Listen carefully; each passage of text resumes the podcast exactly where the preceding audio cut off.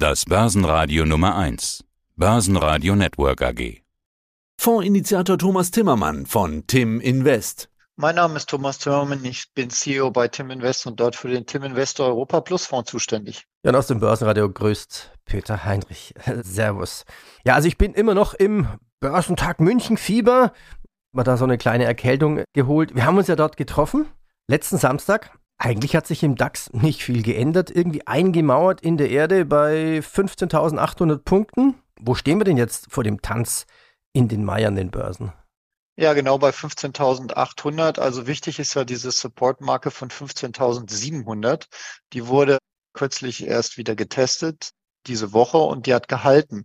15.007, wir waren ja schon im Februar bei 15.700 und sind immer wieder gegen diese Marke gelaufen, haben es dann nicht geschafft, sind dann nochmal im März abgedreht mit der Silicon Valley Bank Krise nach unten und jetzt sind jetzt wieder oben über die 15,7 gegangen und verteidigen die jetzt in dieser Range knapp unter dem Jahreshoch. In der Summe geht's aber jetzt schon im April ziemlich, ziemlich seitwärts. Die Liquidität geht runter, ist total ruhig an den Märkten. Aber es ist sehr unruhig in den Gemütern, weil, weil sehr viel Unsicherheit da ist und ein sehr, sehr widersprüchliches Bild über die Zukunft. Ja, aber man könnte ja fast schon sagen, äh, egal welche Krise kommt, hinterher sind die Kurse irgendwie höher. Ja gut, dass langfristig die Aktien steigen, ich glaube, davon können wir ausgehen, aber es geht ja um die kurzfristige ja, ich meine jetzt, Prognose. Ich meine jetzt auch, und, auch so, so Sachen wie diese Bankenkrise war ja irgendwie nur eine kleine Delle und zack, das stört die Anleger irgendwie nicht anscheinend. Also die Börsen sind stark und kräftig. Naja, also wer eine Credit Suisse Aktie gehabt hat im, im Depot mit einem Klumpenrisiko, der ist jetzt nicht so glücklich. Das gleiche mhm. gilt für eine Silicon Valley Bank. Ja, also die Einlagen wurden gesichert, aber die Aktionäre gehen trotzdem leer aus. Es ist auch eine Menge kaputt gemacht worden und es kann noch mehr kaputt gemacht werden. Und selbst wenn die Fiskale und die Geldpolitik das Schlimmste immer vermeiden kann, kann trotzdem ein Aktienindex abstürzen, 20, 30, 40 Prozent. Wir haben genug, wir beide haben genug Crashs erlebt. Und ein Crash ist nicht minus 10 Prozent, der ist minus 40, minus 50 Prozent. 2000 von 8000 DAX-Punkten runter auf 2000 DAX-Punkte. Ja, das äh, und danach erhol, hat, er, hat er sich ja auch wieder erholt. Also für langfristige Anleger ist das jetzt nicht das Thema.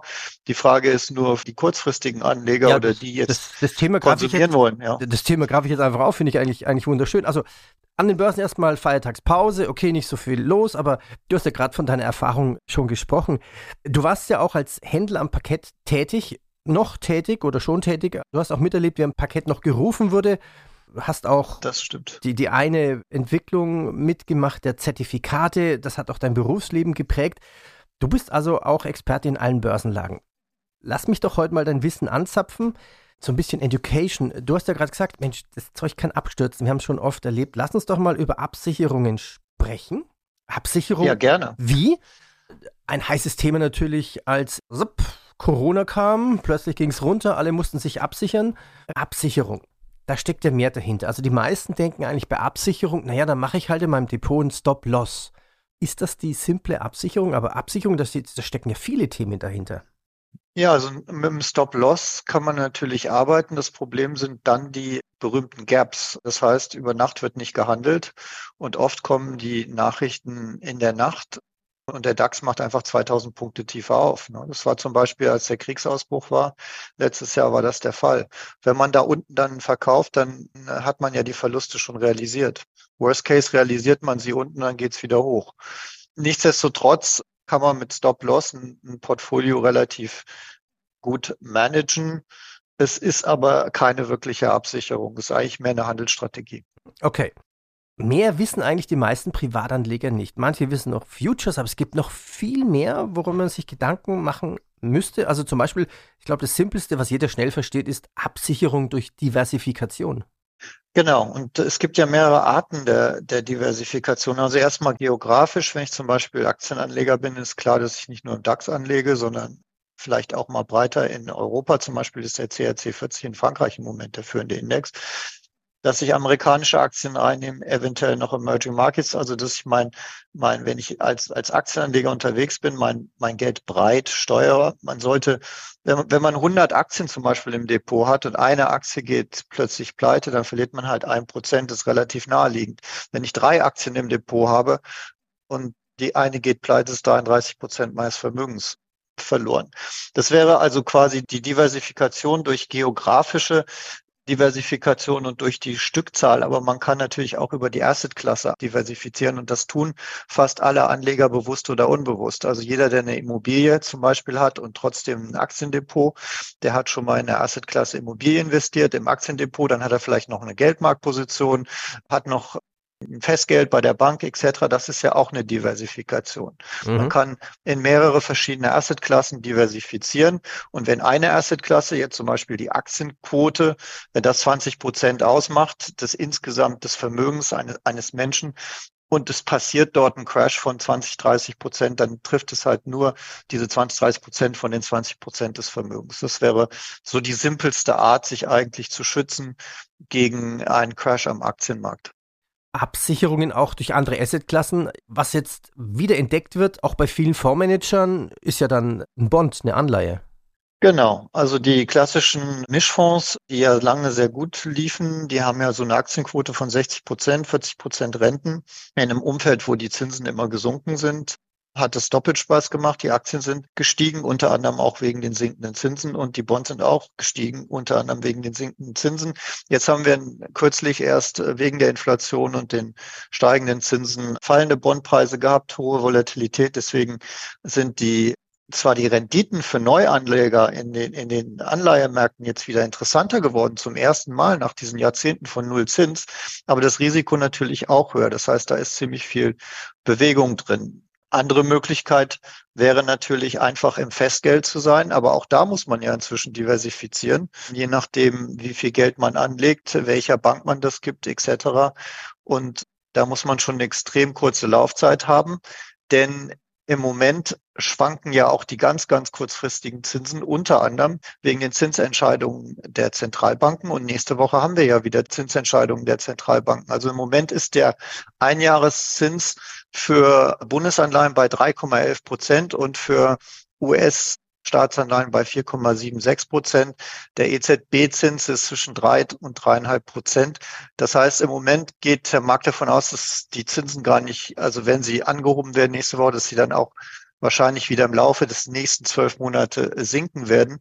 Aber da ist Bewegung drin. Wir haben ja auch Inflationszahlen gerade erst bekommen. Spanien und Frankreich waren nicht so gut. Deutschland war okay, aber wir sind immer noch auf einem extrem hohen Niveau. Das heißt, selbst bei den Geldmarktzinsen gibt es ein Zinsänderungsrisiko, was man berücksichtigen muss, wenn man dort angelegt ist. Ja, also Mittwoch Fed, Donnerstag Neuigkeiten von der EZB. Naja, es gibt ja mittlerweile auch Instrumente wie Overnight Parking, ETFs, um das Geld wie eine Bank bei der EZB zu parken. Nächster Punkt, Absicherung. Was gibt es da noch für Aspekte? Absicherung durch Market Timing, funktioniert das? Man kann es versuchen. Es gibt ja viele technische Indikatoren, wie der MRCD zum Beispiel. Das sind so gleitende Durchschnitte. Die Märkte bewegen sich ja in Trends, glücklicherweise die meisten. Und dann kann man natürlich versuchen, genau diesen Trend zu reiten. Und wenn die stochastischen Indikatoren, die Trendindikatoren oben ist, dann verkauft man. Und wenn es dann runtergeht, dann steigt man wieder ein. Das versuchen sehr viele in der Industrie. Wir berücksichtigen das auch bei unserer Vorsteuerung, wenn ich ganz ehrlich bin. Das ist nichts Schlechtes, das ist was ganz Normales. Funktioniert auch ganz gut, aber ist für den Privatanleger natürlich sehr schwierig. Da muss man jeden Tag eigentlich an den Märkten aktiv sein und das verfolgen. Und man muss vor allen Dingen immer schnell bereit sein zu korrigieren, denn oft geben diese Signale Fehlsignale. Mhm. Ja, es gibt noch eine ganz simple Absicherungsfunktion. Delegation. Also ich kann ja einfach schlichtweg vorkaufen und erwarte dann, dass der Fondsmanager das für mich macht. Genau, das wäre ja in unserem Fall der Fall. Beim Tim Invest Europa Plus Fonds sind wir ja zu 95 Prozent investiert in Aktien und machen genau diese Absicherung. Wir machen sie an der Terminbörse. Privatanleger können Put-Optionsscheine kaufen, können wir gleich mal drüber reden.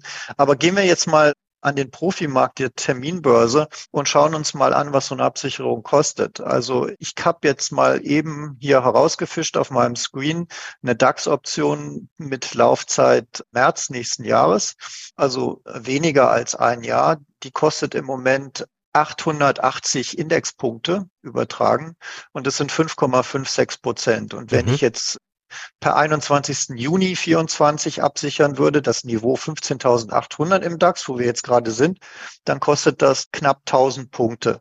Das sind ungefähr 6,22 Prozent. Was heißt das? Das kostet 1000 Punkte und 6,22 Prozent. Ich muss das Geld hinlegen. Ich muss also die Absicherung kaufen und die kostet genauso viel wie 6,22 Prozent meines Depots. Also wenn ich 1000 Euro in meinem Depot habe, dann kostet es 6,22 Prozent. Und jetzt kommt's, wenn der Markt am Ende der Laufzeit, also zum Beispiel im Juni 24 unverändert ist, dann habe ich nicht 6,22 Rendite, sondern 6,22 Verlust. Ich habe die Prämie verloren. Das ist so, wie wenn wir eine Versicherungsprämie, wenn wir an unseren Hausrat versichern und es passiert nichts in unserem Hausrat, dann haben wir eine Prämie gezahlt, die ist weg. Das ist hier genauso. Ich habe eine Prämie gezahlt von 1000 Indexpunkten. 6,22 Prozent, die ist weg. Das heißt, der Markt muss mindestens 6,22 Prozent sinken, bis Juni 24, damit ich überhaupt mal in den Genuss eines Gewinnes durch meine Versicherung komme. Das also muss sind, man einfach wissen. Also Und deswegen sind, machen das auch so wenige, weil das ein undankbares Spiel eigentlich ist. Ja, vor allem so lange. Macht es dann Sinn, nicht kurzfristigere Zeiten sich rauszusuchen? Ja, also wir, das Problem ist, je kürzer die Laufzeit ist, umso mehr bezahlt man eigentlich ja. bezogen auf die Laufzeit. Das heißt, wir im Fonds sichern eigentlich Minimum immer so ein halbes Jahr ab. Es sei denn, wir haben eine kritische Phase wie jetzt im Mai, wo wir auch noch einen Teil ganz kurz nehmen im Juni, weil diese Absicherung extrem schnell greift und natürlich auch extrem schnell zahlt. Es ist ein Unterschied, ob die Ab Absicherung in einem Jahr erst zahlt oder jetzt in anderthalb Monaten. Und Deswegen kann man das mischen. Aber grundsätzlich, wenn man Optionen kauft, egal ob das Call-Optionen sind oder Put-Optionen, und man so einen langfristigen Absicherungscharakter hat, sollte man eine lange Laufzeit, eine möglichst lange Laufzeit wählen, weil da sind die Absicherungskosten im Verhältnis zur Laufzeit eigentlich am geringsten. Aber man muss natürlich dann auch sehr lange warten, bis man das Geld dafür kriegt aus der Absicherung. Ja. Ich glaube, wir sollten noch ein paar Begriffe erklären. Absicherung durch Optionen, also zum Beispiel, was ist der Unterschied zwischen Optionsschein und Zertifikat? Also Optionsschein und Zertifikat sind ja beides Derivate, die sich auf einen Basiswert, eine Aktie, einen Index oder einen Rohstoff beziehen. Jetzt gibt es aber auch Zertifikate, zum Beispiel sowas wie ein Reverse-Bonus-Zertifikat. Wie kann man den damit absichern? Ja, also, also grundsätzlich bei einem bei einem Optionsschein hat man immer eine Volatilität, die eine Rolle spielt. Also die implizite Volatilität, also das, was zurzeit gemessen wird an Schwankungen am Markt, ist das, was den Preis der Absicherung ausmacht. Macht ja auch Sinn. Wenn wir einen extrem schwankungsintensiven Markt haben oder gerade in die Krise reingehen, dann explodieren die Preise für Absicherung. Das kann man sich eigentlich ganz gut vorstellen. Der Hauptunterschied ist eigentlich, dass man bei, bei einer Absicherung durch einen Optionsschein oder durch eine Option an der Terminbörse einmal Geld hinlegt für diese Versicherung und entweder am Ende gibt es einen Gewinn oder es gibt einen Verlust, aber das war's. Bei allen anderen Formen wie Futures oder Turbo-Zertifikate etc. kann der Verlust wesentlich größer sein, bis zum Totalverlust der Position und man setzt wesentlich mehr Geld ein. Und dann gibt es sehr viele Zwischenformen, wie zum Beispiel diese Reverse-Bonus-Zertifikate, wo noch Schwellenrisiken reinkommt etc. Da muss man schon sehr fit sein, um das alles zu verstehen. Ja. Aber dadurch kann man sich nochmal ein spezialisierteres Absicherungsszenario zurechtlegen und eventuell auch vielleicht nur drei Prozent für die Absicherung zahlen, hat dann aber ein zusätzliches Risiko, was in das Zertifikat reingepackt wird. Grundsätzlich vielleicht noch wichtig bei Zertifikaten ist eine Inhaberschuldverschreibung, also eigentlich eine Anleihe, die umgebaut wurde, um Aktienrisiken abzubilden. Und damit hat man immer das Emittentenrisiko desjenigen, der das Zertifikat rausgibt. Und es gibt noch einen wichtigen Unterschied zur Terminbörse. Äh, Zertifikate werden von Emittenten begeben und die machen auch die Kurse dafür, auch die Optionsscheine. Die Kurse werden gemacht vom Market Maker des Produzenten. Das heißt, äh, es ist nicht wie an der Terminbörse, wo es einen offenen Markt gibt, mehrere, alle Marktteilnehmer der Terminbörse den Kurs für ein standardisiertes Derivat sehen und dann darauf quotieren können oder nicht. An der Terminbörse gibt es mehrere Market Maker. Für Optionsscheine eines Produzenten gibt es halt nur einen Market Maker. Diesen einen Market Maker für die Produktpalette. Das muss nichts Schlimmes heißen. Oft sind die Spreads bei den Optionsscheinen sogar kleiner an der Terminbörse.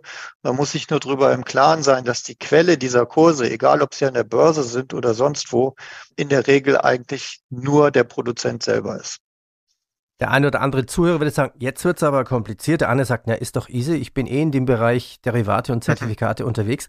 Du hast jetzt noch einen Begriff verwendet, implizite Volatilität. Also das Gegenteil von implizit ist ja explizit. Das ist vielleicht ein Begriff, den die meisten kennen. Explizit bedeutet auf eindeutige, klare Weise. Ja, und die implizite ja, das ist so die historische, ne? Ja, genau. Und die, die implizite ist so, ja, eigentlich ist die erwartete Volatilität, also ich, die in der Option drin steckt. Ich, ich wollte gerade sagen, es ist nichts weiter wie eine finanzmathematische Kennzahl, ne? Ja, also wenn du den Optionspreis zerlegst, kannst du halt immer diese implizite Volatilität herausrechnen. Also irgendwas, zum Beispiel diese 1000 Punkte für die Option im DAX, kann ich die implizite Volatilität herausrechnen. Und wenn die jetzt zum Beispiel im DAX gerade historisch 20 ist, also im Moment äh, die letzten zwölf Monate ist der DAX 20 Prozent geschwankt, und die implizite Volatilität ist nur 15 in, dem, in der Option, die ich kaufe, dann erwartet der Markt, dass der DAX nicht mehr so viel schwanken wird in den nächsten zwölf Monaten wie in den letzten zwölf Monaten und die Option ist billig. Und umgekehrt geht es natürlich genauso. Grundsätzlich, wenn ein Schadensereignis eintritt, wie ein Kriegsausbruch oder eine geopolitische Spannung oder ganz schlechte Inflationszahlen oder unerwartet hohe Zinserhöhungen, dann steigt in der Sekunde die Nachfrage nach Absicherung und dann steigen auch diese impliziten Volatilitäten und die Optionen werden teurer. Ziehen wir so ein bisschen ein Fazit. Es wäre ja einfacher, warum müsste ich absichern? Ich kaufe doch einfach ein Produkt, das eine Art Kapitalgarantie hat, also so eine Art Kapitalgarantiefonds. Aber gibt es sowas eigentlich? Also es gab es früher und das könnte es theoretisch bald wieder geben. Also wie funktioniert ein kapitalgarantiertes Produkt auf dem DAX? Es hat zunächst einmal eine Laufzeit, zum Beispiel ein Jahr dann hätte ich im Moment drei Prozent 3,1 Prozent. Das ist nämlich, hier, wenn ich eine Null-Coupon-Anleihe, also wenn ich ein, ein kaufe auf die Bundesrepublik Deutschland, dann hätte ich im Moment 3,11 Prozent Abschlag zu 100 und die kann ich jetzt einsetzen, um DAX-Optionen zu kaufen. Und dann, denn die Null-Coupon-Anleihe wird ja am Ende 100 sein, das ist meine Kapitalgarantie und den Zins, den ich eigentlich bekommen wird, habe ich verwandelt, den habe ich investiert in eine DAX-Option. Und dann würde ich vielleicht eine Exponierung am DAX von wenigen Prozent bekommen, was unattraktiv ist. Mit anderen Worten, je höher die Zinsen sind, umso mehr Abschlag hat eine Nullkuponanleihe und natürlich auch je länger ich die baue, drei, vier, fünf Jahre, umso mehr kann ich in DAX-Optionen investieren und dann hätte ich ein kapitalgarantiertes Produkt. In der Regel kommen da aber nur ganz, ganz kleine Beteiligungen am DAX raus und deswegen bietet das auch im Moment kein, keiner an, weil wenn er dann noch die Produktionskosten abzieht, bleibt einfach nichts übrig an Aktienexponierung. Und in einem Null-Zins-Environment kann man sowieso nichts bauen. Das Wichtigste ist, wenn man eine Vollabsicherung macht auf ein Aktienportfolio, also man hat genau den DAX abgebildet in Aktien und man sichert ihn vollständig ab, nach, dann, dann hat man eine Geldmarktposition. Und da muss man noch die Kosten von der Konstruktion abziehen. Das macht also überhaupt keinen Sinn. Wenn man nach oben dabei sein will und nach unten abgesichert sein will, dann zahlt man halt, wie in unserem Beispiel, fünf bis sechs Prozent für eine, für eine einjährige Laufzeit. Das ist aber in teuren Zeiten auch mal acht oder neun Prozent. Also gar nicht so leicht, eine ordentliche Absicherung zu finden. Gibt es denn eigentlich Fonds mit aktiver Absicherungsstrategie, die immer absichern? Ja, unser, der Tim Investor, ich will jetzt keine Werbung machen für den Tim Investor Europa Plus Fonds, aber wir machen das natürlich. Und wir glauben auch, dass es erfolgreich sein kann, aber wir denken, das sollte in professionellen Händen sein. Es sei denn, man hat wirklich sehr viel Wissen über Derivate und sehr viel Zeit. Was wir halt machen ist, wir arbeiten aktiv mit der Absicherung. Wir suchen uns bewusst Monate, wo die Absicherungskosten niedrig sind. Und wenn der Markt sich bewegt, wie jetzt nach oben, dann ziehen wir die Absicherung nach, nach oben mit, nach oben. Und wenn der Markt dann runterkommt, dann realisieren wir auch mal Gewinne. Das heißt, wir arbeiten jeden Tag eigentlich mit unserer Absicherungsposition, um dadurch die Kosten zu senken. Der Vorteil von so einer Konstruktion, wenn man jetzt eine Aktienquote hat von 95, 96 Prozent und wir haben zurzeit drei Prozent in Derivaten investiert, der Vorteil ist natürlich, dass man sich wesentlich mehr Aktie leisten kann, als wenn man keine Absicherung hätte. Mhm. Weil ich weiß, ich weiß genau, dass die, dass der, die Verluste nach unten sind begrenzt im Prinzip auf die, die Prämien der Absicherung und das ist überschaubar im Moment. Und ansonsten nach unten wird die Absicherung halten. Das heißt, ich kann eine wesentlich höhere Aktienquote fahren, als wenn ich jetzt ein Depot hätte, wo ich ein Festgeld hätte und ein paar Aktien drin hätte. Das ist eigentlich das Positive der, der Absicherung. Die Kunst ist es, die Absicherungskosten niedrig zu halten, mit ihnen, mit der Absicherung zu arbeiten und gleichzeitig nach oben mit dabei zu sein. Und das, wenn man es jetzt auf den Fonds bezieht, der ist jetzt knapp unter sechs Prozent vorne dieses Jahr. Das heißt, da ist ziemlich viel mitgenommen worden an der positiven Seite. Aber trotzdem, jetzt, wo wir in den Mai reingehen, Sell in May and Go Away, und wo wir die Zinserhöhungen vor uns haben, etc., fühlt es sich einfach gut an, diese Absicherung an Bord zu haben. Und wenn dann irgendwie auch mal eine Reaktion nach unten kommt, wie wir es ja erst kürzlich hatten, dann reagieren wir und verkaufen die und ziehen die Absicherung auch wieder runter. Dadurch erhöhen wir unten quasi wieder die Aktienquote. Wenn der Markt dann zurückkommt, dann steigt der Fonds wieder ein bisschen mehr. Und da ist jeden Tag eigentlich was zu tun, ist total spannend. Und über die Zeit kann das sehr, sehr sinnvoll sein, weil wir natürlich durch die Absicherung auch eine total niedrige Volatilität des Fonds haben. Das ist bei 8,5 Prozent und halt nicht bei 15 bis 20 Prozent von einem normalen Aktienportfolio.